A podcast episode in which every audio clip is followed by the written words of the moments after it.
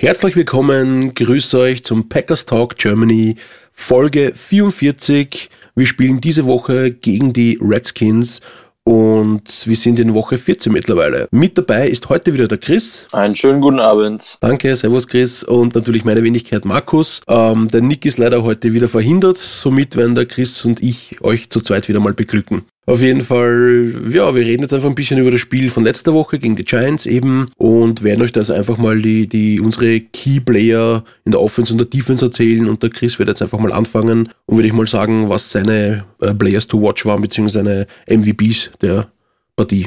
Jawohl, dann fange ich mal mit der Offense an. Da habe ich zum zweiten Mal in Folge Devonta Adams genommen. Der offensichtliche Call hier wäre, denke ich, Rogers gewesen, aber ich äh, fand vor allem auf dem Tape nochmal Adams extrem beeindruckend, wie der jetzt, also er hat so einen mega Impact im Passing Game, hat zwei Touchdowns gefangen in dem Spiel, hat in den letzten zwei Spielen damit jetzt drei zwei sehr wichtige Pass Interferences rausgeholt, die wir bei Third Downs brauchten und dann bekommen haben. Alle Giants Cornerbacks, egal gegen wen er gespielt hat, mehrfach böse verbrannt und sich immer freigelaufen. Hatte aber auch diesen einen dicken Third Down Drop. Ich weiß nicht, ob du dich an den gerade erinnerst, Markus. Im dritten Quarter. Es war ein dritter und. Stimmt, ja. Aber denn da hat er sich selber sehr geärgert. Ja, genau. Dass er direkt hat, hat er seine Hände angeguckt und Kopf geschüttelt. Aber ich fand es wieder ein sehr, sehr dominantes und beeindruckendes Spiel von Adams. Und in der Defense habe ich mich sehr schwer getan diese Woche, weil ich da sehr viel ausgeglichen gut fand. Jair hat es meiner Meinung nach verdient gehabt, wieder. Ich habe mich aber wieder nicht für Jair entschieden, wie letzte Woche schon, sondern diesmal für Martinez, den ich letzte Woche noch sehr kritisiert habe. Den fand ich diese Woche deutlich, deutlich besser wieder in allen Bereichen, war sehr aufmerksam gegen den Run, hatte einige sehr frühe und gute aufmerksame Run-Stops, sah wieder viel, viel besser in Coverage aus und hatte auch auf dem Statsheet 10 Tackles. Also Blake für mich der beste Spieler in der Defense in dem Spiel gewesen, aber da waren auch einige andere, die es verdient gehabt hätten. Wen hast du? In der Offense, also meine, meine Guys to watch in der Offense wären gewesen jetzt eigentlich Jamal Williams, hat mir sehr gut gefallen. Am Anfang der Partie nicht, aber der ist dann immer besser in die Partie reingekommen und dann hat er quasi wieder seine, seine Meer, seiner Meerjungfrau freien Lauf gelassen. Äh, Aaron Rodgers, da haben wir nach dem Spiel ein bisschen mit Nick diskutiert darüber. Also ich fand, wie gesagt, Aaron Rodgers hat wirklich eine gute Partie gespielt. Vielleicht nicht eine Elite-Quarterback-Partie, wie man es vielleicht von ihm kennt, aber sie war wirklich gut. Also wenn du ein Rating über 120 hast, eine Completion Percentage über 65 Prozent, ja, und glaube ich vier Touchdowns waren es von ihm. Ja, vier. Ja. ja. Dann glaube ich, dann war die Partie eine gute Partie. Ähm, ja, würde ich auch sagen. Aber dann hätte ich noch quasi einen auf, der, auf dem Zettel, ähm, über den wir eh die letzten Wochen immer wieder positiv berichtet haben, nämlich über Alan Lazar. Das ist quasi mein MVP, auch ein Receiver. Oh, ja. Und er hat einfach eine Mörderpartie gespielt. Ich glaube, er hatte oh, keinen ja. einzigen Drop, beziehungsweise nein, ein Drop war, da war er überworfen, glaube ich. Ja, ist ja kein Drop, wenn er ja. überworfen wird. Ja, also das war schade. Alan Lazar war es für mich in der Offense und in der Defense ähm, ist es auch schwierig, weil so sehr wir zum Beispiel Drummond Williams die letzten Wochen gelobt haben, hat er leider ein paar Hacker gehabt in dem Spiel, sage ich mal. Ja. Die Schnitzer sind in den letzten Wochen nicht nie so wirklich passiert, was in dem Spiel äh, gegen die Giants passiert ist. Aber er war auch nicht mein MVP, sondern ich wollte das nur mal kurz erwähnen. Mein MVP war eigentlich, es ist, es ist halt, ich könnte jede Woche eigentlich den gleichen nehmen. Und es ist ja. einfach sie. Weil, ja, Sie ist einfach ja. definitiv unser Leader in der Defense. Der treibt die, die D-Line an. Das ist der Leader, ist immer gut gelaunt eben, hat positive Energie, zeigt sie auch am Feld diese positive Energie eben und setzt sie dann quasi eben in, in aggressive Plays um. Und äh, ja. wie viel Sex hat er gehabt? Zwei? Drei? Nee, keins, keins. Keinen Sack. Wir, wir, hatten insgesamt gar keinen Sack. Gut, wir hatten keinen Sack, ähm, aber, aber sie ist einfach präsent. Und ja, er hat auch wieder einige Quarterback-Pressures. Aber Kenny Clark hat zum Beispiel auch gut gespielt, finde ich. Ja, Clark war gegen den Run vor allem mega gut. Ja. Also sie kann ich auf jeden Fall 100% nachvollziehen, wäre bei mir auch zweite oder dritte Wahl gewesen. Nach Blake und Jair, glaube ich. Hatte wirklich halt Soul das ganze Spiel lang dominiert. Einige Quarterback-Pressures wieder gehabt. Wieder deutlich besser gespielt als Preston in meinen Augen. Auch gute Wahl auf jeden Fall. Ja, er war einfach immer präsent, er war immer da. Und er hat wirklich, also das war so knapp, so oft so knapp, dass er quasi Daniel Jones noch eigentlich den, den Hit mitgegeben hat und er gerade noch im Ball losgeworden ist. Also das war wirklich extrem knapp und deswegen ist Zedarius Smith wieder meine Wahl, so wie fast jede Woche. Ja, und wie du schon gesagt hast, Jay Alexander hat auch wieder eine bessere Partie als die letzten Partien gespielt. Weil er hat dazwischen doch wieder ein paar, ein paar Partien, wo er nicht so gut drauf war, aber die Partie war er wirklich wieder besser. Gegen die Niners war Jay aber auch schon wieder sehr gut. Das stimmt eh, aber ich, ich meine von den Partien davor, also nicht nur von gegen den sondern davor hat er ja ein bisschen, Ja, nicht, ja, ja. ein kleines Formtief gehabt. Ja. ja, aber Ja. Gott sei Dank kommt das jetzt wieder. Wir haben nämlich Dezember-Football. Es geht nämlich Richtung Playoffs. Wie wir vorhin schon Yes. gesagt haben, Woche 14 eben. Wir schauen uns aber ganz kurz nochmal bei den Giants noch ein bisschen was an, wie es da so gelaufen ist. Willst du irgendwelche bestimmten Plays oder irgendwas Bestimmtes zu Offense oder Defense sagen? Ich wollte erstmal ganz generell sagen, dass wir jetzt so ein bisschen in dem Spiel einfach ein super wichtiges Zeichen gesetzt haben nach dem Niners-Spiel, um das jetzt mal so vor den positiven und negativen Dingen mal so vorweg zu sagen. Wir waren allen Units viel besser, auch wenn der Gegner natürlich deutlich schlechter war und es gab trotzdem einige unzufriedenere Fans, hatte ich so den Eindruck, aber an die kann ich sagen, wenn man in der NFL auswärts mit drei Scores Vorsprung gewinnt, dann ist das sehr stark und das egal wie schwach der Gegner ist. Weil jedes NFL-Spiel, auswärts erst recht, muss man gewinnen. Man hat so oft schon Top-Teams irgendwo strugglen sehen. Und sicher hätte hier und da irgendwas noch überall besser sein können. Aber in dem Zusammenhang, wenn man da auswärts mit drei Scores gewinnt, hat man schon sehr, sehr viel richtig gemacht. Und man sagt, gute Teams verlieren, nicht verlieren, aber man sagt, gute Teams spielen nicht zwei Spiele hintereinander schlecht. Und das haben wir jetzt mal wieder nach einer Niederlage gezeigt. Nach dem Chargers-Spiel hatten wir auch ein gutes Bounceback-Game gegen die Panthers. Und auch jetzt haben wir gezeigt, dass die Niederlage gegen die Niners nicht unser wahres Gesicht war. Also ich war schon sehr gut gelaunt, muss ich sagen, nach dem Spiel. Auch wenn einige da irgendwie ein bisschen unzufrieden waren. Ja, verstehe ich vollkommen. War bei mir auch so. Ich habe nur zwischenzeitlich halt gedacht, so, ah, irgendwie die Offense kommt irgendwie nicht in die Gänge. Man hat immer wieder Probleme bei der Execution äh, von bei Offense Plays eben, bei der Ausführung halt eben, um es einzudeutschen, Execution ist die Ausführung. Bei der Ausführung der Plays, also der angesagten Spielzüge, das war halt für mich teilweise, wo man gedacht habe, so was ist denn da los? Wo, wo hakt's denn da? Was ist denn das Problem? Also ich kann es halt nicht ganz nachvollziehen. Liegt das dann einfach auch einfach, dass wir mit dem Scheme, dass Rogers oder die Receiver, O-Line, wie auch immer, mit dem Scheme noch nicht ganz klarkommen, weil eben man sieht jede Woche, das muss ich ganz kurz noch dazu sagen, David Bakhtiari mit einem Fallstart. Das ist komplett untypisch für ihn. Der hat vielleicht einmal Ja. die Season oder zweimal die Season einen Fallstart, wenn überhaupt. Und auf einmal diese Ja. Saison hat er, ja, Fallstarts ohne Ende. Also mindestens eine Fallstart in jedem Spiel. In jedem, glaube ich. Ja. ja, oder ein Holding. Auf jeden Fall immer eine Flagge. Ja, das ist sehr untypisch eigentlich für ihn. Und da ist halt die Frage eben, ähm, ein neuer O-Line-Coach eben, beziehungsweise eben neues Offense-Playbook, eben neues Scheme. Da gibt's halt dann einfach viele Faktoren, die da einfach mitspielen. Ähm, was ich jetzt noch zu dir sagen wollte, Chris, weil du gemeint hast, eben äh, auswärts, ja, das ist so. Da müssen sich die Leute einfach mal vorstellen, das ist halt die NFL. Diese Teams spielen nicht umsonst in der NFL eben, hier ist in der National Football League, meine ich. Wenn man in dieser Liga spielt, dann hat man ein gewisses Level. Auch die Spieler, die dort spielen, haben ein gewisses Level. Brauchen sie auch, weil die, diese, diese Menschen werden gedraftet von College eben. Das sind die besten Spieler von College. Und da haben stehen viele Köpfe und viele Scouts dahinter, diese Leute analysieren eben. Und wenn du dann quasi auch gegen ein- eine Mannschaft wie die Giants spielst, eben, die die Saison vielleicht nicht so gut sind, haben die trotzdem auch qualitativ gute Spieler. Also so ist es nicht, dass man einfach sagt, okay, passt ja die Giants, da fährt man dann einfach drüber. Ich meine, ja, sicher. Wir haben natürlich gehofft, dass wir einfach drüber fahren. Wir sind im Endeffekt, wie der Chris schon gesagt hat, mit drei Scores ja vorne gelegen. Das heißt, wir sind mehr oder weniger drüber gefahren. Aber man merkt halt trotzdem eben, dass wir halt ein Problem haben, teilweise eben mit der Ausführung der Plays. so im Allgemeinen. Auf jeden Fall. Ja. Auf jeden Fall. Aber ich würde sagen, da kommen wir gleich zu, sollen wir erstmal positive Punkte machen. Da würde ich dann als erstes auf jeden Fall in dem Spiel wieder nach dem unterirdischen Gameplan und Playcalling gegen die Niners meiner Meinung nach den Gameplan jetzt wieder sehr hervorheben, auch positiv. Ich fand es sehr, sehr gut, dass wir aggressiv attackiert haben im Passspiel. Wir sind super viel tief gegangen direkt zu Beginn des Spiels. Wir haben auch viel gepasst, auch deutlich mehr als gelaufen. Wir sind am Ende halt noch viel gelaufen, weil die Uhr einfach runterlaufen sollte, als wir dann schon hochgeführt haben. Aber ich fand den Gameplan diese Woche wieder sehr gut. Die schwachen Cornerbacks, wie wir es im Podcast letzte Woche beim Preview angesprochen haben, tief zu attackieren. Das ist das Mittel gegen die Giants und das haben wir erfolgreich gemacht. Ansonsten in der Offense fand ich, ach genau, die Ballverteilung von Rogers, wir haben es letzte Woche so lange angesprochen, wir haben es so lange kritisiert, dass nur Adams angeworfen wird, selbst ein anderer Receiver offen. Diese Woche war es viel, viel besser. Waren natürlich auch schlechtere Cornerbacks, gegen die unsere Receiver 2, 3, 4 und so weiter gespielt haben. Aber wie du schon gesagt hast, Lazar war top, hat, egal gegen wen er gespielt hat, seine Separation kreiert, hatte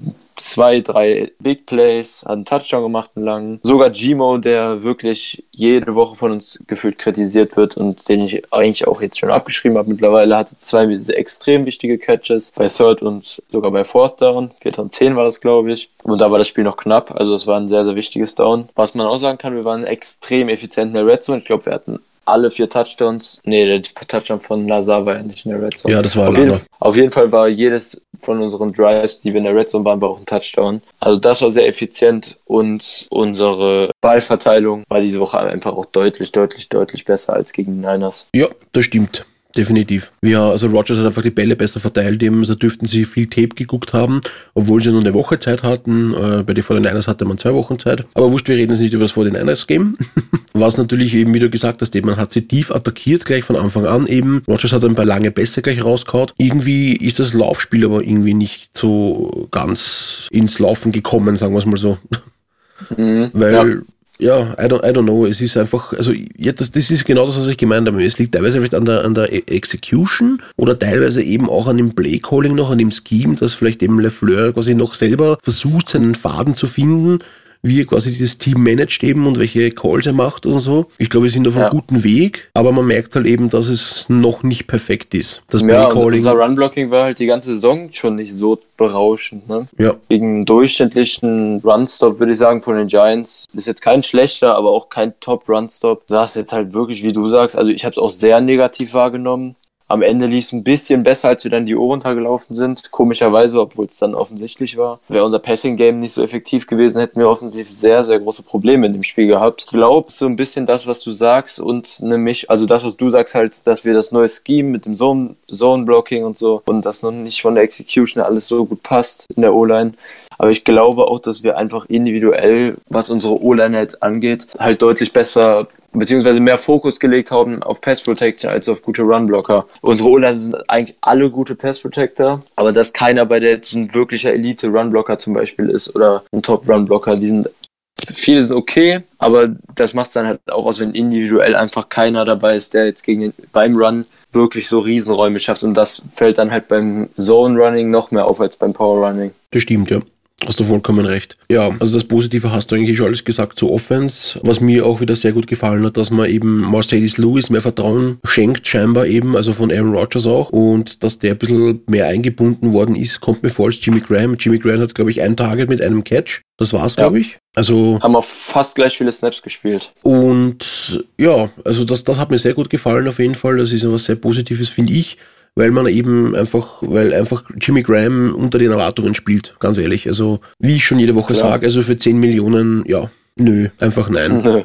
Was man also, in der Offense noch, noch zum Schluss sagen kann, ist, dass unsere Third Down Percentage einfach wieder ein sehr gutes Level hatte. Vor allem hatten wir super viele lange Third Downs durch Flaggen, durch wieder keine guten Plays bei First und Second Downs. Und gegen die Niners war das ja Albtraum. Das war diese Woche echt wieder gut. Ich glaube, wir hatten über 50 54, 57 Prozent Third Down Conversion und wie gesagt, da waren sehr, sehr viele lange bei. Also das sah sehr gut aus wieder. Ja, das stimmt. Das hat wieder sehr gut ausgeschaut. Zu der Defense, was gibt es zum Sagen? Also die Defense hat wieder Sachen zugelassen, hat teilweise wieder lange Sachen zugelassen. Ich meine, okay, wir haben im Vorfeld schon gesagt, sie haben Saquon Barkley und einen Saquon Barkley, den kannst du nicht einfach ja, ignorieren. Haben wir auch nicht gemacht haben ihn teilweise auch gut unter Kontrolle gehabt, aber wenn halt der Junge mal einfach eine Lücke sieht und diese Lücke auch nutzt eben, weil man hat es teilweise ein bisschen in, im, also ich habe über den Game Pass geschaut, haben es die Amerikaner teilweise gezeigt, er hat teilweise auch schon seine Lücken auch verpasst, also da hatten wir auch ein bisschen Glück. Was ich ein bisschen lustig fand, ähm, über den Game Pass, äh, da wurde, also die, die Moderatoren waren ja quasi Katastrophe, weil da sagen sie zum Beispiel, da steht äh, Truman Williams eben als Slot Corner und dann sagen sie ja, und dann hätte er quasi ein 1 gegen 1 gegen einen Safety gehabt. Wo man denkt, what? Was redet denn der da? Also nur weil man den Game Pass hat, liebe Leute, und auch diesen schaut, eben heißt das nicht, dass man immer hundertprozentig auf das glauben soll oder das irgendwie das eins zu eins schlucken soll, was die da sagen. Die machen auch Fehler. Genauso wie wenn man so vorhandene Fälle oder Puls 4 oder whatever eben hört, sieht. Also, oder auf The Zone. Also da nicht immer einfach nur blind vertrauen und einfach alles so, ja, aha, ja, stimmt, ja, die haben recht, sondern auch ein bisschen mitdenken eben und ja, da, nur ganz kurz nebenbei. Also wie gesagt, Sigon Barkley eben, wenn er eine Lücke gehabt hat und die auch gefunden hat, dann hat er uns auch Schaden gemacht, aber er ist nicht in die Endzone gekommen. Bei uns. Richtig. Ja. Nur Shepard gegen King, wo King dann wieder sehr, sehr böse geburnt wurde bei dem Play im Antritt Stimmt. extrem langsam war als Shepard. Ich habe den um gefühlt fünf Yards abgenommen im Antritt. Also Kings Athletik ist ein sehr, sehr großes Fragezeichen bei uns auf Corner 2. Und zum Runstop, ich fand Laurie und Clark beide sehr, sehr stark in dem Spiel gegen den Run. Laurie habe ich ja letzte Woche noch ein bisschen kritisiert. Den fand ich diese Woche wieder gut bis sehr gut. Ja, was mir auch wieder sehr gut gefallen hat, war eigentlich Adrian Amos, so wie jede Woche. Der jo. spielt jede Position einfach, der, egal ob er über links, rechts, hinten, vorne, egal. Also der, teilweise kommt mir so vor, als wäre er überall auf dem Feld. Weil er hatte schon wieder eine Deflection, die ich mich erinnern kann eine wichtige Deflection in der Endzone. Die hat er wirklich sehr gut gemacht. Und ich glaube sogar zwei hatte er, oder? An die in der Endzone kann ich mich gerade auch erinnern. Die andere Weiß ich jetzt gerade nicht. Ich, ich bin mir noch ein, ähm, wurscht auf jeden Fall, ich meine, diese End, also da war, das war so, glaube ich, so, so 10, 15 Yards eben, also in der Red Zone schon, und da kam ja, dann ein ja. Pass auf die rechte Seite eben, und wieder mal Adrian Amos deflected den Ball eben, und das wäre dann wieder so ein typischer Turnover-Ball gewesen, weil er deflected ihn so, dass quasi dann ein Corner oder Safety dahinter noch, also Savage, glaube ich, oder, oder Jay war es eben, was da gestanden war, den noch eventuell sogar noch eben intercepten hätte können. Also, das ist natürlich wieder, also das ist einfach, ich sage mal, einfach einem, auf einem Level, wo ich sage, okay, mit so einem Safety, das, das fällt, das fällt gar nicht so teilweise auf extrem, aber wenn man halt dann auf sowas achtet eben und dann einfach in diesem Moment dann sagt, okay, ja, scheiße, Mann, da war, da war Emos dran eben und da, das macht dann einfach den Unterschied zu einem. Und auch, und auch Savage fand ich dieses Spiel wieder deutlich besser als vorher. Den haben wir die letzten Wochen auch oft angezählt, dass er nicht mehr so agil wirkt nach der Verletzung, dass sein Closing Speed fehlt. Aber ja. ich fand, das Spiel sah sehr nach vor der Verletzung wieder aus. Das hat mir sehr gut gefallen von beiden Safeties. Das stimmt, ja. Also, also Savage wollte ich auch noch sagen, danke Chris. Der hat nämlich auch wieder sein Speed gefunden, sein Closing Speed ja. eben. Der war wieder, der hat ziemlich frisch gewirkt eben, der war ziemlich agil wieder und hat auch eine gute Partie gespielt, ja. Was gibt's sonst noch zum Sagen? Habe ich hier vorhin eigentlich schon am Anfang gesagt, Draymond Williams hat leider ein paar Schnitzer gehabt. Aber ja, ich sage mal. Habe ich mir auch bei den negativen Punkten eher eingeordnet. Ja, also er hatte leider wieder ein paar Schnitzer, aber passiert halt.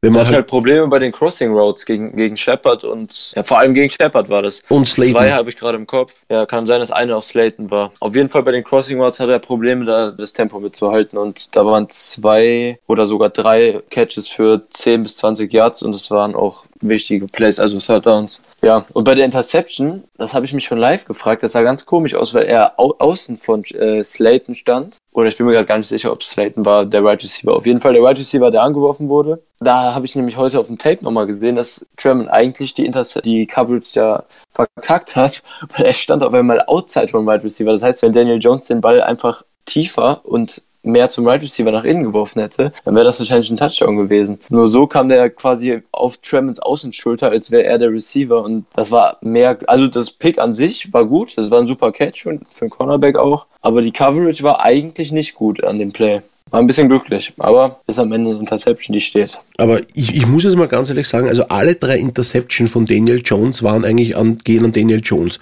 Das war weder ja. Athletik von unseren Cornerbacks oder gutes Positioning, sondern die hat einfach Daniel Jones uns direkt in die Hände geworfen. Die Nummer eins an Kevin King, weil King hat sich nämlich verblasen lassen eigentlich und war dann ja. quasi hinter dem Korn und wenn er quasi da, wenn Daniel Jones einen perfekten Backshoulder-Fade geworfen hätte, auf den wäre er wahrscheinlich für Kevin King nicht fangbar, weil so musste Kevin King sich nur umdrehen und Simsalabim hat er den Ball in der Hand gehabt. Ja, das war ganz kurios. Wirft ja. dann einfach genau in die Zone rein, die King covert. Ja. Das war echt komisch. Aber King hat, hatte wieder, was der war zwei, er war sich entfernt vom Receiver. Aber natürlich ja. dadurch, dass er sie aber undercuttet hat quasi, also er hatte Daniel Jones einfach einen, einen, falschen Ball geworfen in dem Moment. Er hätte ihn loppen müssen, er hätte ihn quasi über den Corner werfen müssen und der Receiver hätte ihn dann quasi eine Go-Route oder quasi ein Back-Shoulder-Fade Bass eben. Go-Route hat zu. King hatte Safety-Hilfe über sich noch, aber wenn er perfekt an die Seitenlinie geworfen hätte, ja. wäre er ankommen. Das hätte schon echt ein sehr, sehr guter Pass werden müssen. Also ja. der, der, Receiver war einfach gecovert, der Wurf hat überhaupt keinen Sinn gemacht. Eben. Und der wirft einfach genau in die Zone, wo King steht, das war ganz komisch. Ja. Also wie gesagt, das, das, also das sage ich nicht, das macht jetzt nicht Kings Spiel besser. Also nee, King hat leider nicht. nicht. gut gespielt und die Interception hat man einfach in die Hände geworfen. Also den hätte wahrscheinlich jeder Corner gefangen, egal ob Top oder der letzte, der, ja, der Third String. Und genauso war es eigentlich auch. Savage steht hinten in seiner Zone und dann kommt einfach der Ball auf ihm zugeflogen, weil er einfach überworfen hat. Das war so eine, ja. so eine mittellang, mitteltiefe Crossing Route vom Receiver und Daniel Jones ja. überwirft ihn einfach. Und einfach steht da hinten an Savage und sagt, hey, danke für den Ball. Ja. Also, ja. Das war auch schwach. Schwach. Ja. Dick überworfen. Und vor allem der Receiver wäre wahrscheinlich zum First Down frei. Also, das war, glaube ich, eine Post. Und der wäre zum First Down safe frei gewesen. Der hatte schon zwei, drei Jahre Separation. Ich weiß nicht, bei welcher Cornerback das war. Und da kommt da ein Pass einfach zwei Meter über den Receiver drüber, genau in die Hände. Also auch ähnlich schwach wie die erste. Ja, genau. Und da sind wir dann wieder bei dem Punkt, warum ich äh, Zedarius Smith als mein MVP genannt hat, weil immer bei diesem Blaze war Zedarius Smith und Daniel Jones dran, hat genug Druck aufgebaut, also über unsere D-Line hat genug Druck aufgebaut, hat die Pocket kollabieren lassen und Daniel Jones musste wahrscheinlich einfach einen Ticken früher werfen, als er es gern gewollt hätte und somit konnte den Ball einfach nicht präzise genug wieder platzieren. Aber wo wir gerade beim Pass Rush sind, habe ich auf dem Tape was gesehen, was ich im Spiel gar nicht so wahrgenommen habe. Das hat mich auch sehr gewundert. Und zwar kam wirklich gefühlt alles an Druck über die rechte Seite, also über unsere rechte Seite, von wo sie meistens kommt, weil Preston in dem Spiel sehr dominiert wurde, überraschend vor allem für mich auch von Mike Rammers, dem Right Tackle der Giants, der eigentlich eine, also keine gute Saison zumindest spielt, eine durchschnittliche, aber der hat Preston super im Griff gehabt, hat fast jedes Play 1 gegen 1 gegen ihn gespielt. Und Preston hat relativ wenig Druck in dem Spiel gemacht. Hat mich sehr gewundert, als ich das eben gesehen habe und wie gesagt, das habe ich im Spiel auch gar nicht so gesehen, weil im Eifer des Gefechts dann sieht man den Rush ankommen und das kam mir eher ausgeglichen vor, aber bei uns war das sehr, sehr eindimensional, was den Pass Rush in dem Spiel angeht. Aber wenn sie dann so viel Druck macht, dass er auch alleine so viel kreiert, dann reicht das halt. Wir haben eigentlich die Safeties, wir haben die Corners, wir haben die D-Line. Kenny Clark haben wir vorhin schon gesagt, eben hat auch ein sehr gutes Spiel gehabt, eben ähm, gegen einen Runstop und ähm, Chris hat auch schon gesagt, auch Laurie. Ja, wir haben jetzt quasi ein bisschen positiv mit negativen gemischt. Wollen wir noch direkt irgendwas, was, was wirklich negativ aufgefallen ist, sagen? Haben wir, haben wir irgendwas vergessen schon? Noch? Ja, also meine Punkte haben wir alle. Das war Rushing Game, Tremon, Preston und Big Plays in der Defense wie jedes Spiel. Hast du ja eben auch schon gesagt. Also ich wäre soweit durch. Okay. Ich würde sagen, wir werden einfach mal zu der Preview gehen, oder? Wollen wir noch die Bold Predictions kurz machen? Ach so, ja, stimmt. Von die Bold Prediction. Eieiei, Sapperlot. Die Bold Prediction. Magst du die machen mal? Fangen wir mal mit dir direkt an. Dein Ergebnis war ziemlich gut sogar. Packers haben 31-13 gewonnen. Ich weiß nicht, ob wir es überhaupt schon einmal gesagt haben, diese Folge. Nein, auf, jeden Fall hat, auf jeden Fall hat Markus 33-16 getippt, also relativ nah dran. Rogers Passer-Rating von 140 nicht getroffen, knapp aber, relativ knapp zumindest. Running Backs Touchdown hatten wir gar keinen, oder? Ja. Dreimal Right Receiver, einmal Thailand, genau. Aber die drei Turnover hat Markus einen Hit getroffen. Wir hatten drei Interceptions. Das ist aufgegangen. Sex hat er sechs gesagt, waren leider null. Tja, Nick hat ähm, ähnliche Bold Predictions so gehabt, sehe ich gerade. Hatte aber sogar ein Perfect Passer Rating predicted. Das ist natürlich auch nicht aufgegangen. Knapp war es bei Lazar. Der, der hat Nick gesagt, zwei Touchdowns, war nur einer. Ansonsten, Nick hat aber dafür den Hit gemacht mit, dass wir 0 Sex kriegen. Und das war nach dem Niners-Spiel ein mutiger Tipp, auch wenn der Giants Pass Rush jetzt nicht so gut ist. Hat also auch einen Hit. Und ich hatte diese Woche relativ viel Glück oder gut predicted, wie man sieht, und hatte zwei Hits und zwar drei Passing Touchdowns auf Right Receiver. Da hatten wir einmal Lazar, zweimal Adams und 100 plus Receiving Yards von Lazar. Wie viel hat er jetzt am Ende gehabt? 103 oder so? 103. Auf jeden Fall ja. über 100. Ja, leider Giants null Passing Touchdowns ist nicht aufgegangen. Haben wir einen kassiert und Fumble Recoveries hatten wir auch keins. Also ich hatte zwei Hits und Markus und Nick jeweils einen. Und mein Ergebnis, Ergebnis war das näherste, glaube ich, dran. Genau, ja. Aber du warst ja auch nicht so schlecht mit 30, 20. Nick hatte dann 39, 19, der war gleich am weitesten weg. So ist es. Hast du noch was zu sagen zur, zur ähm, Review? Zu Review eigentlich nicht. Was wir kurz noch einwerfen könnten ist, weil du ja, weil wir vorhin schon drüber geredet haben, über die Defense. Da gibt es eine Statistik eben von unserer Defense. Das ist nämlich die Red Zone Defense von uns. Und da sind wir bei Scoring, Scoring Efficiency. Also sind wir bei 75 Prozent, da sind wir Platz 3 in der Liga. Quarterback Rating lassen wir zu in der Red Zone 65,9. Da sind wir auf Platz 2 in der Liga. Completion Percentage haben wir nur 45,9%, also auch zweiter Platz in der Liga. Touchdown Percentage haben wir mit 11,5% sind wir auf Platz 1 und wir haben vier Interceptions in der Red Zone. Also wir sind da jeweils bei Touchdown Percentage und bei Interceptions sind wir auf Platz 1. Und wenn man einfach nur diese Red Zone Statistiken sich anschaut, schaut unsere Defense eigentlich gut aus. Wenn man es aber dann wieder allgemein sich anschaut, wie viele Yards wir zulassen und was wir quasi am Possession Time der Offense immer geben, dass die Offense quasi, egal ob First Down, Second oder Third Down, sie, man, man sie einfach marschieren lässt oder bei den Giants überhaupt, die haben glaube ich zwei oder dreimal das vierten, den vierten Versuch ausgespielt und sind einfach durchmarschiert. Das ist halt, einerseits sind ja. diese Red Zone-Statistiken toll, aber andererseits natürlich, Red Zone ist halt nicht ja. alles. Das ist halt eine ganz klassische Bend but don't break Defense. Das Problem ist halt meiner Meinung nach, dass das so richtig nachhaltig gegen Top Offenses nicht sein kann. Das klappt dann gegen Giants Offenses, gegen Panthers Offense. Aber wenn dann irgendwie, ja, bei den Niners hat man es schon im Ansatz gesehen und das ist nicht mal eine wirkliche Top Offense in meinen Augen. Bin dann auch so ein bisschen zwiegespalten, was unser ganzes Defense-Scheme und unsere Art in der Defense zu spielen so angeht. Und wir kriegen einfach die Big Plays nicht eliminiert, selbst gegen eine ziemlich unexplosive Giants-Offense kriegen wir die Big Plays gedrückt. Wir werden nach der Saison wahrscheinlich mehr dazu sagen können, wenn wir so ein Season Review machen und nochmal ganz zurückblicken und die ganze Saison dann vor Augen haben. Aber ich bin so ein bisschen zwiegespalten, was das im Moment angeht, unsere Defense und auch Patton. Naja, also wir, kann, wir können eigentlich schon ziemlich viel sagen. Wir sind mittlerweile, wir haben 13 Wochen gespielt. Wir haben nicht mehr viele Wochen, meine sehr geehrten Damen und Herren. Wir sind bei Woche 14. Danach kommt Woche 15 gegen die Bears, 16 gegen die Vikings, 17 Lions. Also wir haben nur mehr vier Spiele offen und dann stehen die Playoffs schon vor der Tür. Dann haben wir Jänner und dann haben wir Playoff-Football. Hoffentlich. Da muss es schon endlich, sehr viel schief gehen. Endlich dass wir, wieder. Ja, endlich wieder. Also da muss es schon sehr viel schief gehen, dass wir nicht in die Playoffs sind. Sagen wir es lieber nicht und sagen es erst, wenn wir die Playoffs wirklich clinchen. So ist es, genau.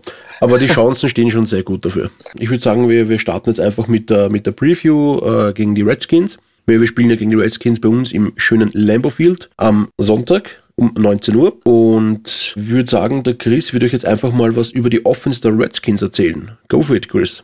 Jo, danke. Ja, Redskins Offense. Vielleicht vorher mal kurz ab, äh, vorab. Redskins stehen jetzt 3-9 sind in ihrer Division vor den Giants jetzt durch den Sieg gegen die Panthers gerückt. Sind jetzt Dritter in ihrer Division in der NFC East, in der Super Division. Redskins Offense hatten diese Saison personell schon einige Veränderungen. Jay Gruden wurde ja nach Week 5 rausgeworfen. Dafür hat dann Bill Callan übernommen. Haskins ist für Keenum reingekommen seit vier Wochen mittlerweile. Die Offense ist aber seit Saisonstart schon eine der schlechtesten der NFL. Das sieht man auch, wenn man sich so ziemlich jede Statistik anguckt. Sind letzter in Points per Game, Passing Yards per Game und Total Yards per Game. Das ist eigentlich Wahnsinn. Also das ist schon wirklich eine sehr, sehr, sehr schlechte Offense. Was so ein bisschen die Stärke ist, ist das Rushing Game. Da sind sie 20. und zumindest auch 10.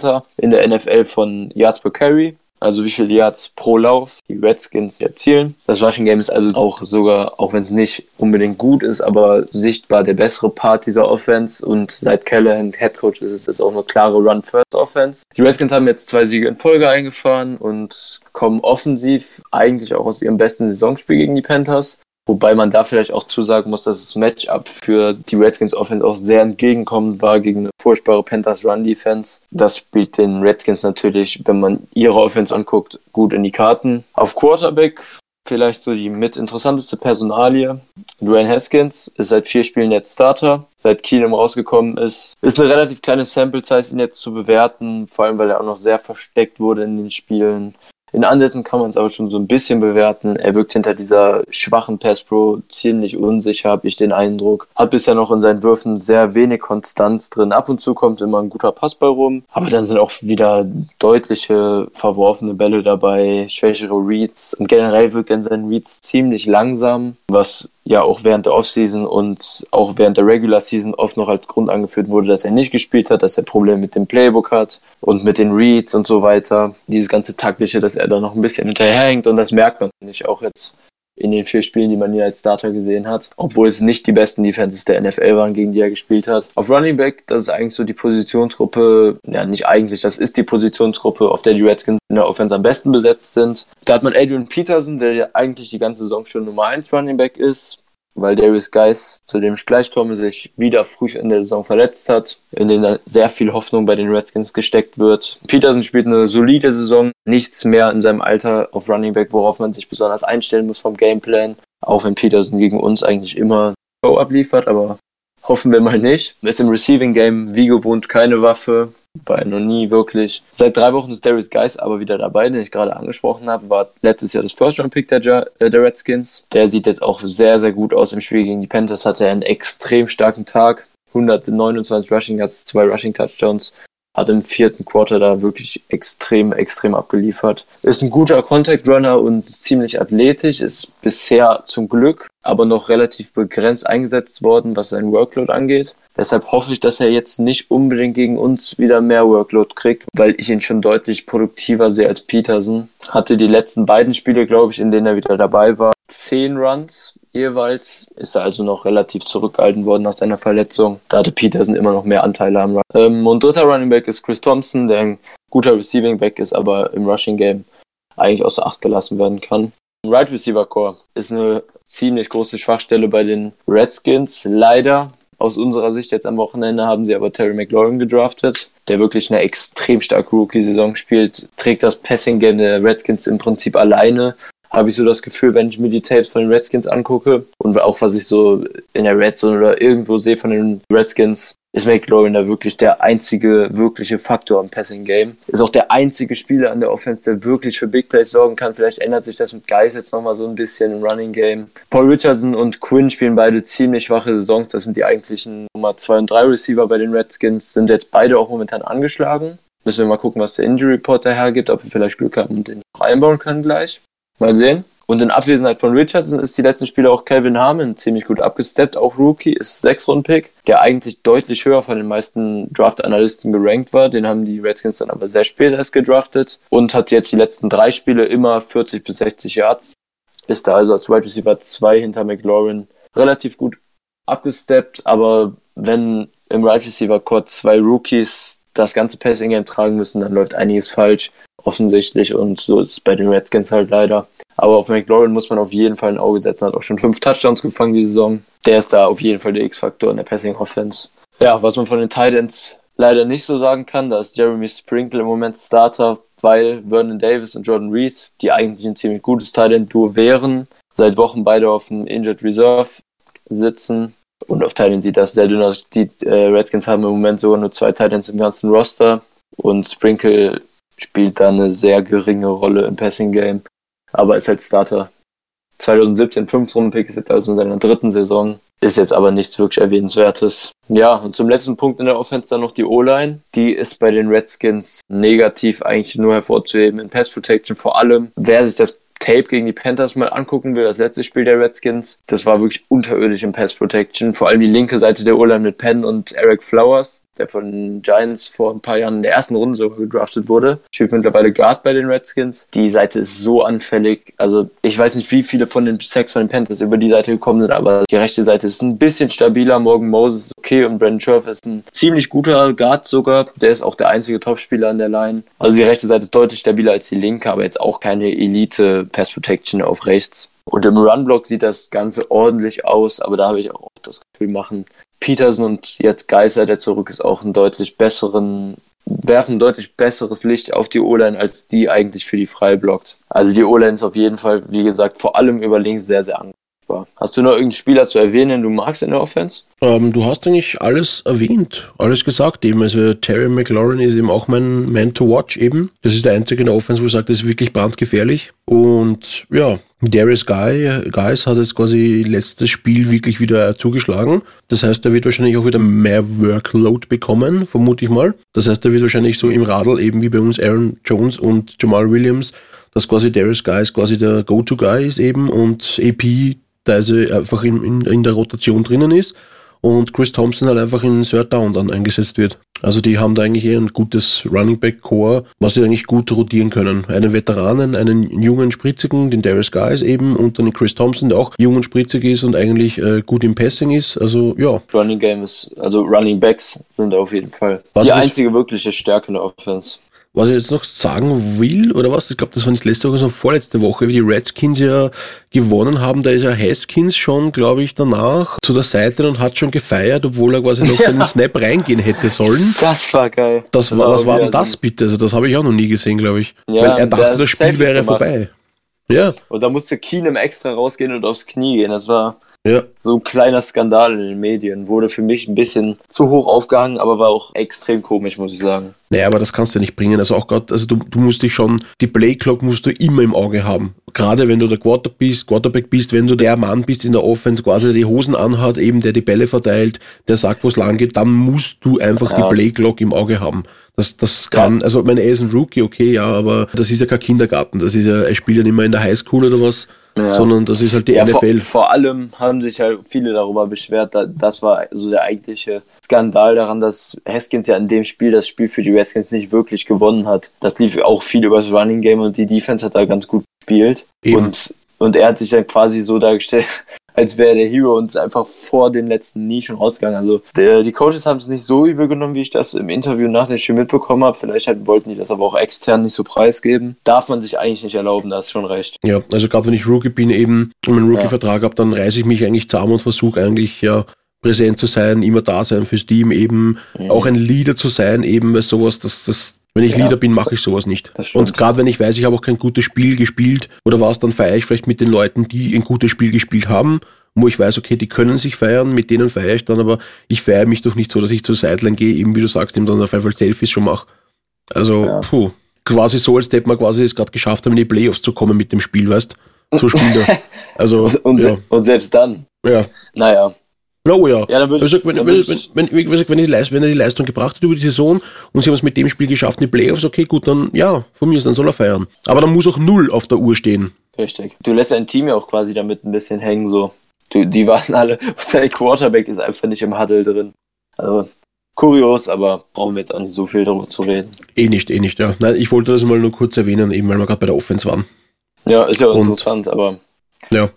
Und Haskin selber, sage ich jetzt mal allgemeinen, ist halt so die Frage. Also ich glaube, man hat sich mehr von ihm erwartet, aber er wurde, glaube ich, auch ein bisschen ins kalte Wasser geworfen.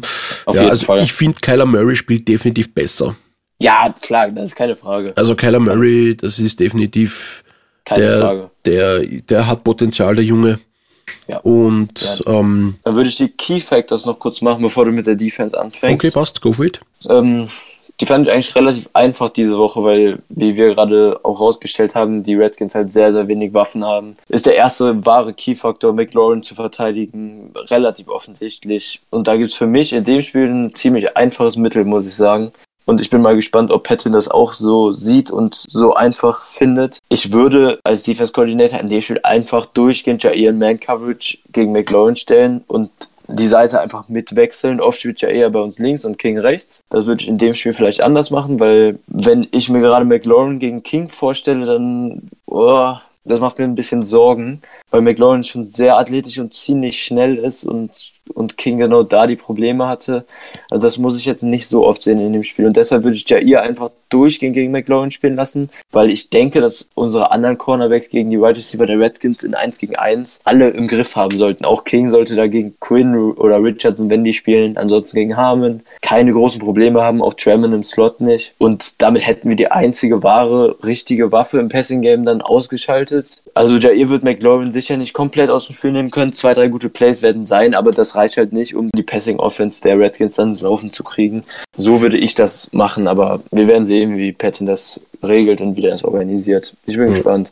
Also ich vermute ähm, mal, er wird das quasi wahrscheinlich nicht machen, so wie du sagst. Ich würde es auch sinnvoll, ich würde es auch als sinnvoll erachten, wenn wir quasi wirklich Jair auf ihm abstellen, aber ich glaube nicht, dass das passieren wird, sondern wir werden auch ab und zu mal King sehen auf McLaurin und dann werden wir uns wieder ärgern wahrscheinlich, warum King schon wieder zwei, ja, Ich, ich finde es in dem Spiel halt so eindeutig, sonst bin ich auch kein Fan davon, dass Jair einfach den besten Right Receiver folgt, aber in dem Spiel finde ich es halt so eindeutig, weil es kommt McLaurin und dann kommt ein riesen Loch und dann kommen irgendwann die anderen Right Receiver und die sollten eigentlich auf dem Niveau von King sein, dass der die 1 gegen 1 unter Kontrolle haben. Und deshalb finde ich das in dem Spiel sehr eindeutig eigentlich, wie man das verteidigen kann. Aber wir werden sehen. Das zweite ähm, der zweite Key-Faktor quasi in dem Spiel ist, die Big Plays im Run-Game zu verhindern. Es wird keine Überraschung sein, wenn die Redskins wieder viel laufen, wie immer unter Callahan. Und das können die gerne auch immer für zwei, drei, manchmal vier Yards machen, aber das reicht halt nicht, um offensiv ins Spiel zu finden, wenn man im Running-Game dann immer seine drei Yards holt und überhaupt keine Big Plays, 10, 15, 20 Yards kre äh, Runs kreieren kann. Und das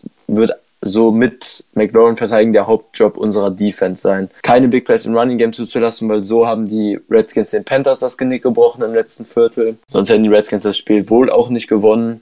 Und wenn wir die Big Plays im Running Game wegnehmen, dann sollte die Offense schon sehr, sehr, sehr ins Stolpern kommen eigentlich. Und das dritte Key Matchup habe ich mir so ein bisschen überlegt, nach dem, was ich gesehen habe auf Tape von der Redskins O-Line, was ich eben auch schon angesprochen habe, ist sie oder wer auch immer auf der rechten Seite unserer Defense spielt, ob Preston da spielt, ob Fackrimmer reinkommt, sollte die linke O-Line-Seite der Redskins bzw. Donald Penn einfach ein Albtraumspiel bereiten können. Vielleicht für die, die es nicht wissen oder vergessen haben, Donald Penn vertritt die ganze Saison schon Trent Williams. Das ist eigentlich der Star-Left-Tackle von den Redskins, aber der hat da irgendwie interne Probleme und hat sein Holdout erst gemacht und dann hat er letztens den äh, Physical-Test nicht bestanden, wird die Saison also wohl nicht mehr spielen für die Redskins. Ja, und Penn vertritt ihn und hat die ganze Saison schon ziemlich große Schwierigkeiten und so wie sie momentan drauf ist, kann ich mir da ein sehr, sehr starkes Spiel von ihm vorstellen und wir brauchen den Druck von links, weil Preston ein schweres Spiel haben wird, äh, von rechts, weil Preston auf der linken Seite, auf der anderen Seite ein schweres Spiel haben wird gegen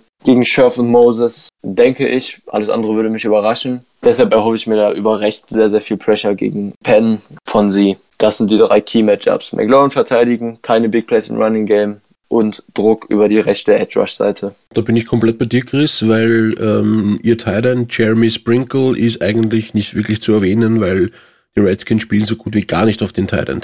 Genau, ja. Der hat in 13 Wochen 19 Racks, also 19 Catches. Also ja, da kann man sich ausrechnen, wie viel er pro Woche bekommt. Ja. ist halt eigentlich der dritte Teil in der Roster und der ist jetzt erster seit ein paar Wochen. Also ja.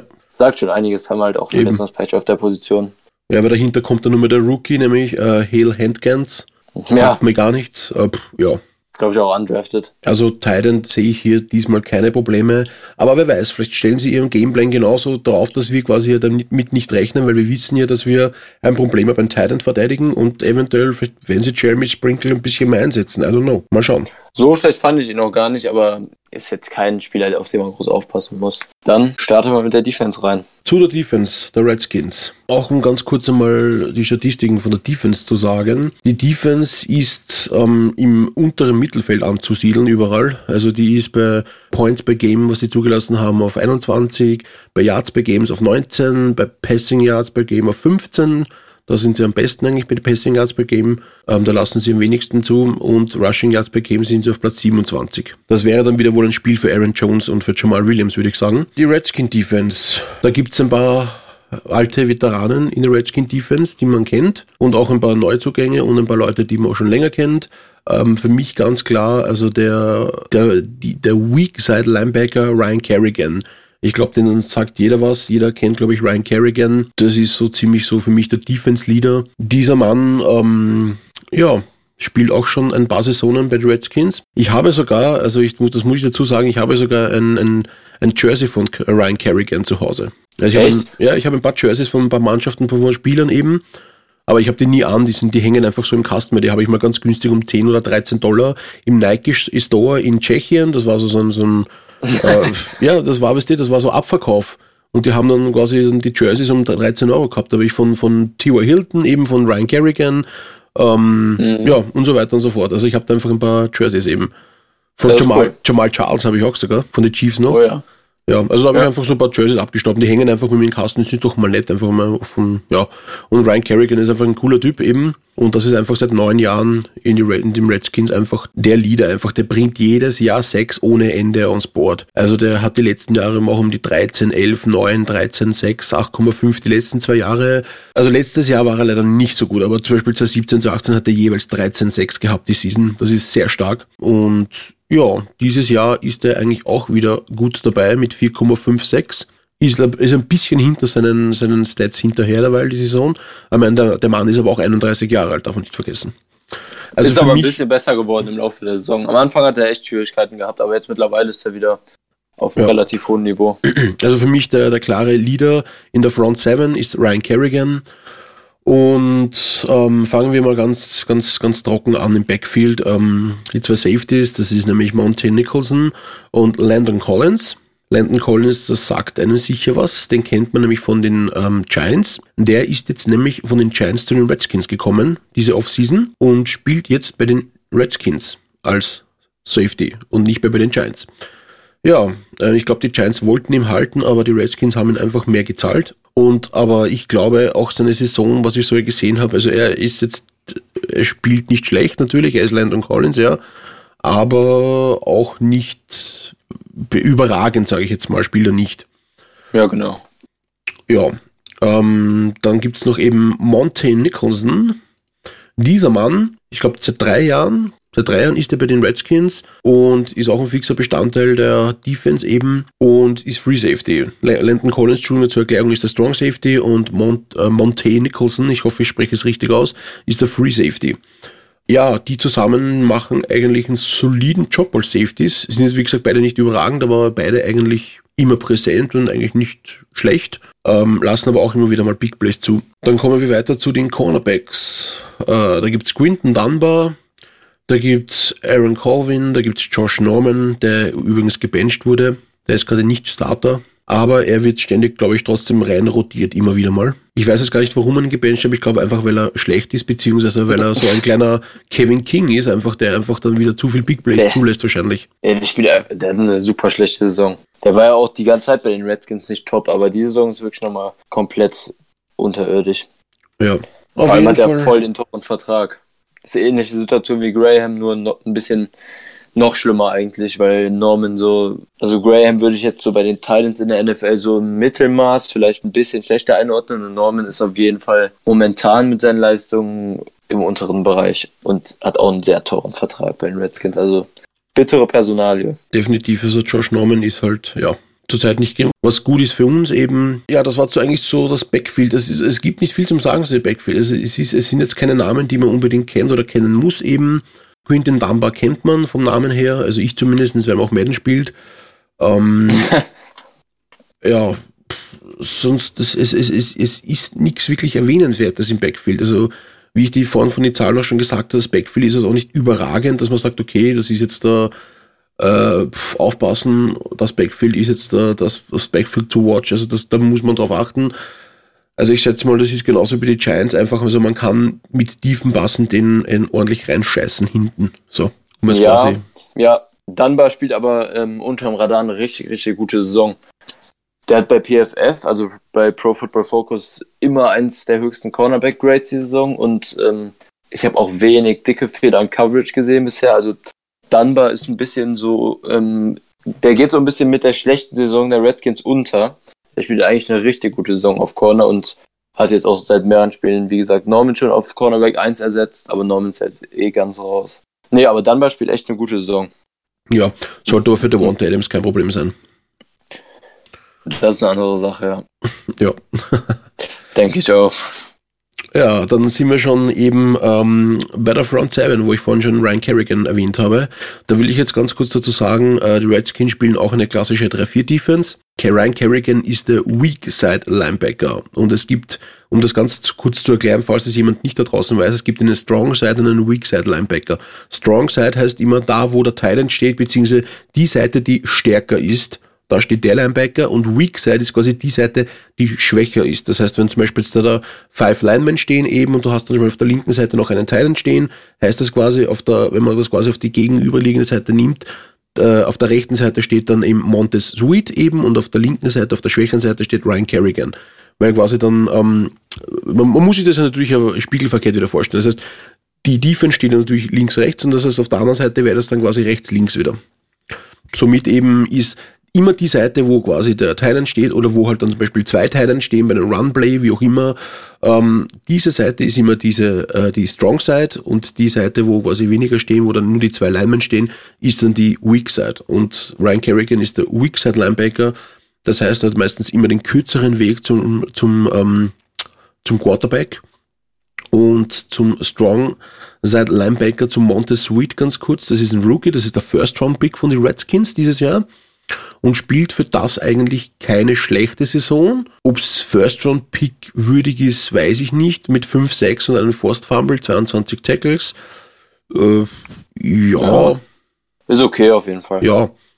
Wie ich schon gesagt habe, also er spielt solide, spielt aber natürlich jetzt nicht wie, wie, wie, wie zum Beispiel ein Nick Bowser oder so. Ähm, auf jeden Fall, der, also mit, mit, mit Montessuit haben sie sich auf jeden Fall gestärkt eben. Und dann gibt es noch dieser Mittellinebacker, John Bostic und Cole Holcomb. Habe ich das richtig ausgesprochen? Cole Holcomb? Ja. Ich habe echt immer so meine, meine Probleme mit den Namen. Ähm, ist aber richtig. Ja. Es sehr, gut, sehr gut. es ist, es ist eine ganz kurze Anekdote wieder mal. Ich mache das ja gern, wie ihr wisst. Ähm, letzte, letztes Spiel habe ich mir angeschaut mit einem Freund, eben der auch Packers-Fan ist ähm, der aber wahrscheinlich so eine Generation älter ist als ich schon. Und wir sitzen mit mir zu Hause eben und dann haben wir uns mal einfach die Namen von den Giants angeschaut, eben wie dann zum Beispiel Love oder wie der, wie der unersprechliche Queenie Nibi Nibli oder Okonuti Nibi oder was auch immer. Dann hat er, lustigerweise hat er dann gesagt, Org Tree, was ist denn das für ein Name? Also Alter, kennst du Org Tree nicht? Das ist seit, seit Jahren ein Veteran, also seit Jahren, also der ist mittlerweile ein Veteran-Linebacker eben, der eigentlich auch ein ganz guter ist. Also ja, es, es war ganz lustig auf jeden Fall mit ihm dann die Spielernamen ähm, ein bisschen durchzugehen eben und dann sind dann wieder ganz lustige Kombinationen nebeneinander gestanden, wenn sie auf einmal im Huddle stehen oder so und dann einfach Love Oak Tree oder irgend solche Sachen stehen da. Ja, wurscht, egal. äh, es ist immer wieder wichtig, was für, was für Namen die, die, die American Football Spieler haben. Ja, und so eben ist jetzt halt Cole Holcomb, ähm, der Mittellinebacker und John Bostek. Ja, und die beiden spielen, ja, es, es, es ist halt schwierig, im, im, was zu sagen, weil Cole Holcomb ist auch ein Rookie, ähm, spielt seine erste Saison ebenfalls, hat drei Forced Fumbles, einen Sack, 52 Tackles, spielt eine solide Saison, als erste Saison kann man lassen. Und daneben steht eben dann noch John Bostic eben, ähm, der auch solide spielt. Ein Sack, eine Interception, 45 Tackles, also ja. Ja, haben beide so ein bisschen ihre Probleme gegen Pass, gegen Run sind beide aber ganz okay.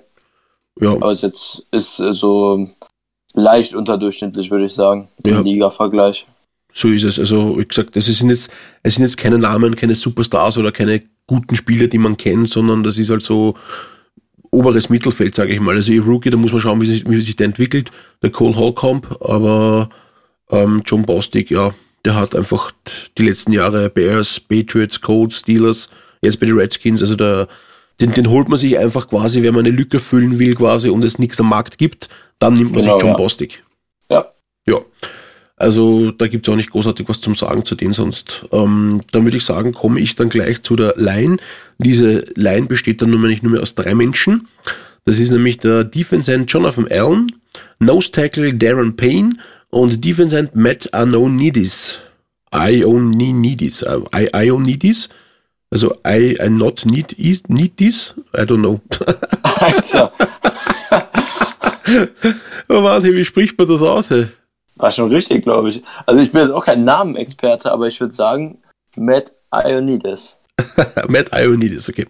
Ja, ist das, das mache ich zum Beispiel bei, bei Bagderi und bei, bei, bei Martinez, mache ich das auch immer, dass ich Martinez sage, statt Martinez, also dass ich es quasi immer mit einer Pause sage, aber teilweise muss man den Namen einfach in einem durchsagen. Also Matt Ioannidis und Matt Ioannidis ist eigentlich der Sackleader von den Redskins diese Saison, der mittlerweile ähm, auf schöne 7,56 kommt bei 33 Tackles. Als also, Interior D-Liner. Mega gute Saison. Als Interior D-Liner. Mega gute Saison. Ja, ja, sowieso. Also der spielt wirklich eigentlich eine sehr gute Saison. Und ja, auch die anderen Namen. Also Jonathan Allen kennt man vielleicht, Darren Bay kennt man vielleicht vom Namen eben, aber das ist jetzt alles nichts. Ich meine, okay, Jonathan Allen hat genauso, Entschuldigung, das darf ich jetzt auch nicht, hat auch 5, 6 die Saison. Also für einen also Interior Lineman auch nicht schlecht natürlich. Ja.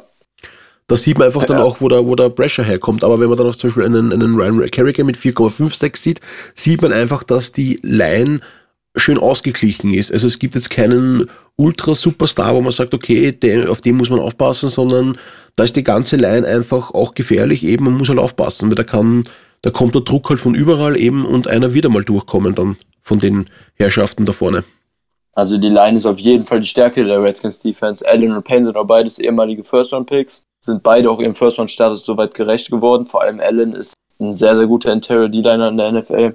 Und ähm, die Interior D-Line ist eigentlich so auch mit einer der stärksten Units in der NFL vom Namen. Nur gegen den Run sehen die diese Saison so mittelmäßig aus. Hast du ja auch eben vorgelesen, die Statistik. Ähm, da gehört natürlich mehr zu als die Line, da gehört das ganze Team zu zum Runstop, aber fängt halt ganz vorne an und aber im Pass Rush sind die drei alle für Interior dann sehr, sehr, sehr gefährlich. Ja. Also mit war habe ich das komplette Defense-Personal jetzt einmal vorgelesen und euch ein bisschen was dazu erzählt.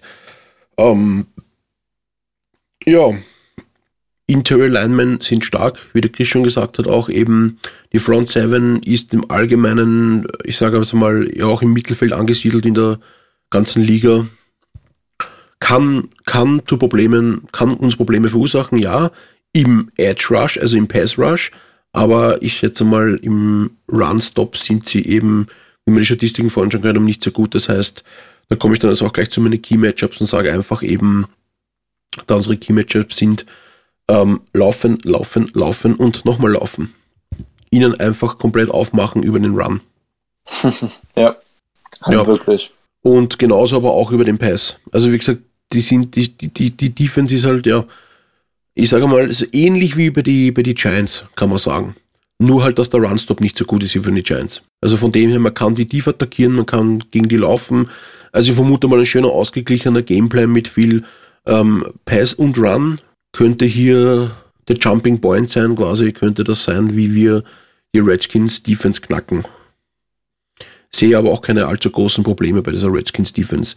Also wie gesagt, also meine Key Matches sind auf jeden Fall ähm, der Druck von innen, das heißt die O-Line, das heißt äh, Linsley, El El Elton und, und, und Turner müssten da quasi ähm, eventuell vielleicht Unterstützung bekommen über den Pass Rush ähm, von Jamal Williams oder Aaron Jones eben, also von Running Back oder von Danny Vitale, der quasi dann eben ähm, blockt von innen oder quasi ein oder man macht irgendwelche Blocking-Schemes, wo man sagt, okay, man schickt dann zum Beispiel Mercedes Lewis von außen quasi nach innen, der quasi innen dann hilft, den Interior Linemans quasi zu blocken innen ähm, weil ich vermute mal, dass die beiden Herrschaften der Außenseite, der Monte Sweet und Ryan Kerrigan, sollten unsere beiden Veteranen Bulaga und Bakhtiari eigentlich unter Kontrolle haben.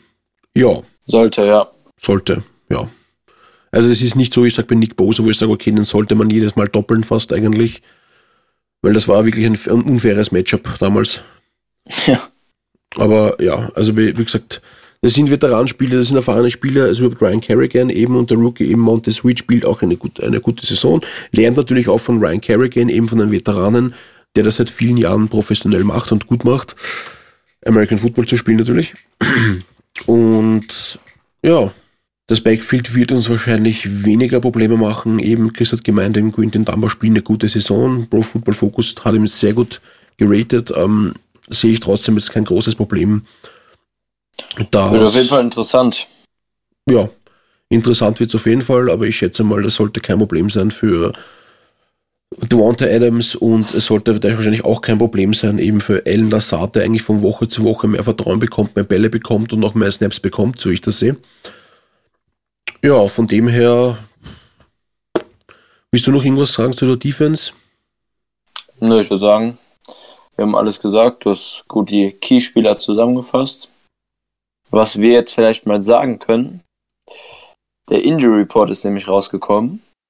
Oh, oh. Den, von den Packers zumindest, von den Redskins, der ist glaube ich noch nicht da. Kannst, kannst du gerne mal kurz gucken. Ich kann ja mit von den Packers kurz vorlesen und du guckst, ob von den Redskins der draußen ist. Ähm, und zwar sieht das ziemlich gut aus. Adams trainiert das erste Mal seit seiner Verletzung wieder direkt im ersten Training nach dem Spiel voll. Limited trainiert haben Nobulaga, Knieverletzung. Ist dann eigentlich immer noch die Verletzung, die ihn auch letzte Woche dann Limited trainiert lassen hat. Mal ist jetzt wahrscheinlich nicht allzu schlimmes. Nicht trainiert haben Graham und Ryan Grant. Ähm, so wie King, der Limited trainiert hat, Schulterverletzung. Und Mercedes Lewis und Trevor Williams haben ihren Veteran Rest bekommen.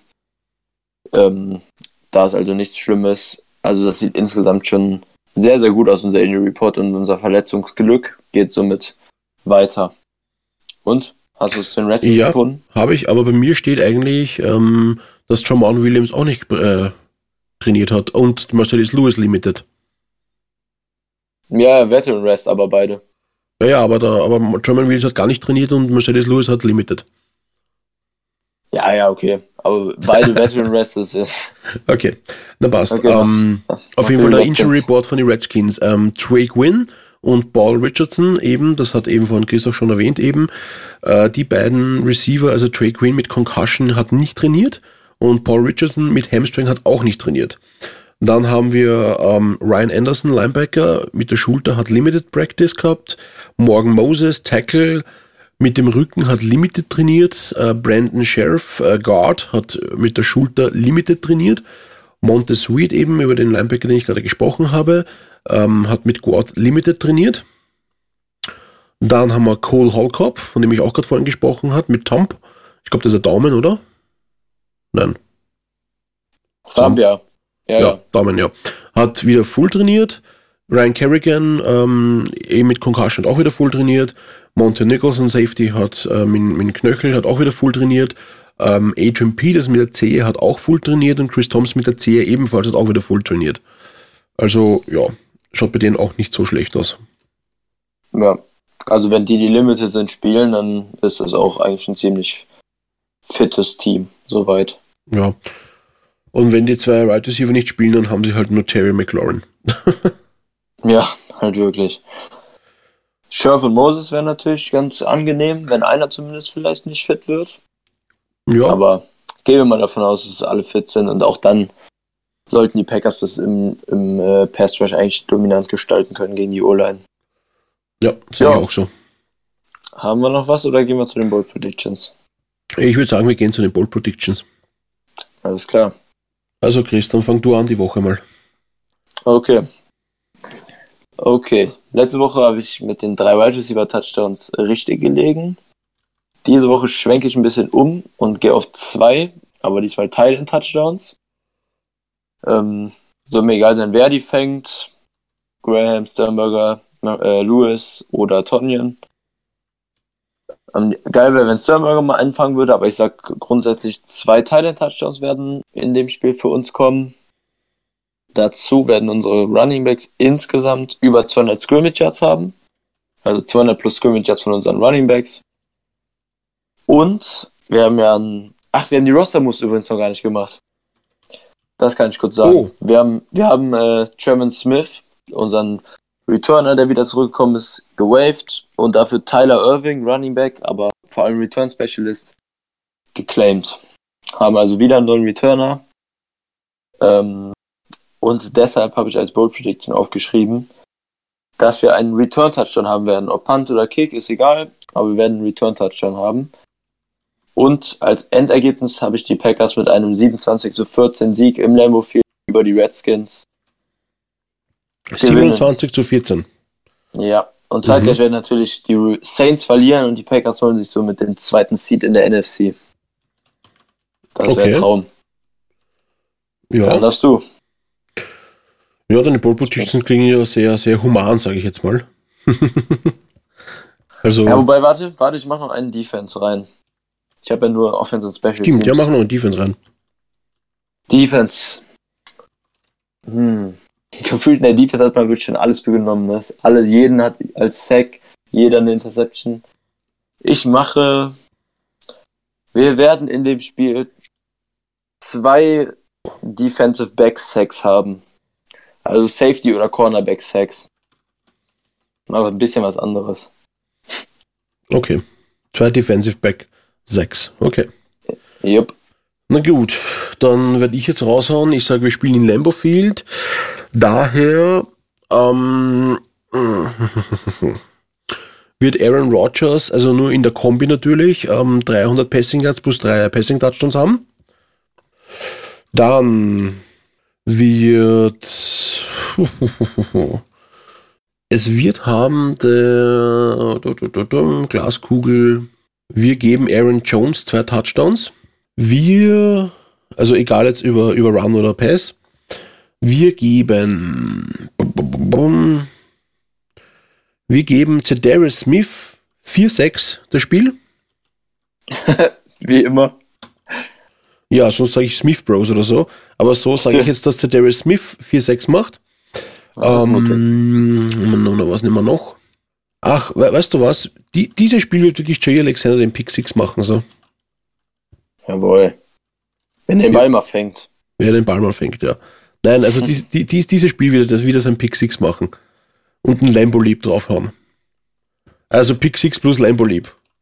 Noch einen oder wie geht's aus? Also wenn er, wenn er, wenn er quasi den, wenn er, wenn er jetzt quasi den, den, ähm, wenn er den Pick 6 macht, Pick 6, Pick 6, Pick, Pick 6 macht, den Pick 6 macht, oh ja, da bist du wahnsinnig.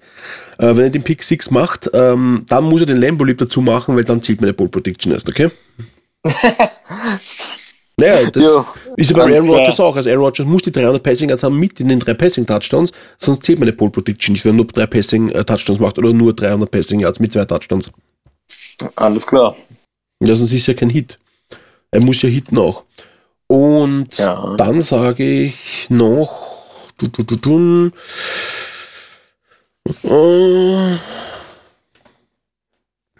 irgendwas Schönes. Irgendeine schöne Statistik brauchen wir noch. Wir werden die Redskins, ähm, genau. Äh, du, du, du, du, du, wir werden die Redskins Receiver unter 100 Passing Yards halten. Receiving Yards, ja. Receiving Yards, ja. Ist, ja, ist machbar. Ist nicht schlecht. Kann sein, ja. Kann ich mir auch Ja. vorstellen. Und mein Ergebnis ist dann, da muss ich jetzt mal kurz zusammenrechnen, was ich jetzt alles dann schon aufgeschrieben habe. Also wenn es quasi Aaron. Rodgers, drei Passing Touchdowns, das heißt noch einer von AJ, einen fangt er, einen läuft er, das heißt, das sind wir schon bei vier. Ähm, jetzt müsste man noch wissen, was 4 mal 7 ist. 28. Danke. Das war jetzt quasi eine rhetorische Frage. Und dann noch der Pick Pick 6 Six. von Jay Alexander dazu. Sind wir dann schon bei 35. Hm. Ja. Dann vielleicht haben wir noch ein Field Goal. So, so, so. Also jetzt hau ich mal einen raus. Ich sage jetzt mal 41 zu ähm, unter 20 natürlich. Ähm, äh, 14, äh, 17. äh, oh, ma- ma- Machen wir 17. 41 zu 17. Ich hau jetzt den raus einfach mal so. Ja, das wäre nicht schlecht. Also ein dickes Spiel von unserer Offense, ja. Jupp. Okay. Ja, halt mit dem. Pick 6 natürlich dann auch vom, von Jair. Ja gut, aber dann sind es ja trotzdem noch 35 Punkte von der Offense, ne? Ja, und da habe ich noch zwei Field Goals drauf gehabt. Okay. Ja. Ja. Würde Ja. ich auch so mitnehmen. Ja, ich glaube, wir haben es eigentlich für heute. Ich denke Alles. auch. Ja. Dann würde ich mal sagen, danke, dass ihr wieder zugehört habt. Ähm, ich hoffe, es hat euch gefallen. Ich hoffe, es war wieder sehr informativ für euch. Ähm, wie wir schon am Anfang des Podcasts erwähnt haben, spielen wir am Sonntag um 19 Uhr gegen die Redskins zu Hause in Lambeau Field. Ich hoffe, es schneit wieder. Die Kulisse war nämlich wunderschön das letzte Mal. Und auch gegen die Ja. Giants, wie es geschneit hat, das war sehr cool. Und ähm, ja, das Spiel kann man nur am Game Pass schauen. Also weder ran NFL noch Puls 4 hier in Österreich übertragt das Spiel. Ähm, The Zone zeigt nur die späten Spiele, von dem her könnte das Spiel leider nur im Game Pass schauen. Ja, zudem willst du noch was sagen, Chris? Ja, zweites Dezember-Spiel. Jetzt geht es langsam in die heiße Phase der Saison. Es geht um alles. Wir können den zweiten Seed erobern, wenn es günstig für uns läuft. Und die nächste sehr wichtige Woche. Und ich auch ich danke natürlich fürs Zuhören. Damit sind wir durch. Bis zum nächsten Mal. Go Pack Go. Ja, danke Chris. Ich wünsche euch noch einen wunderschönen Tag, Abend, wie auch immer, Nacht oder Morgen. Go back go, beat the Redskins. Yes. Yes.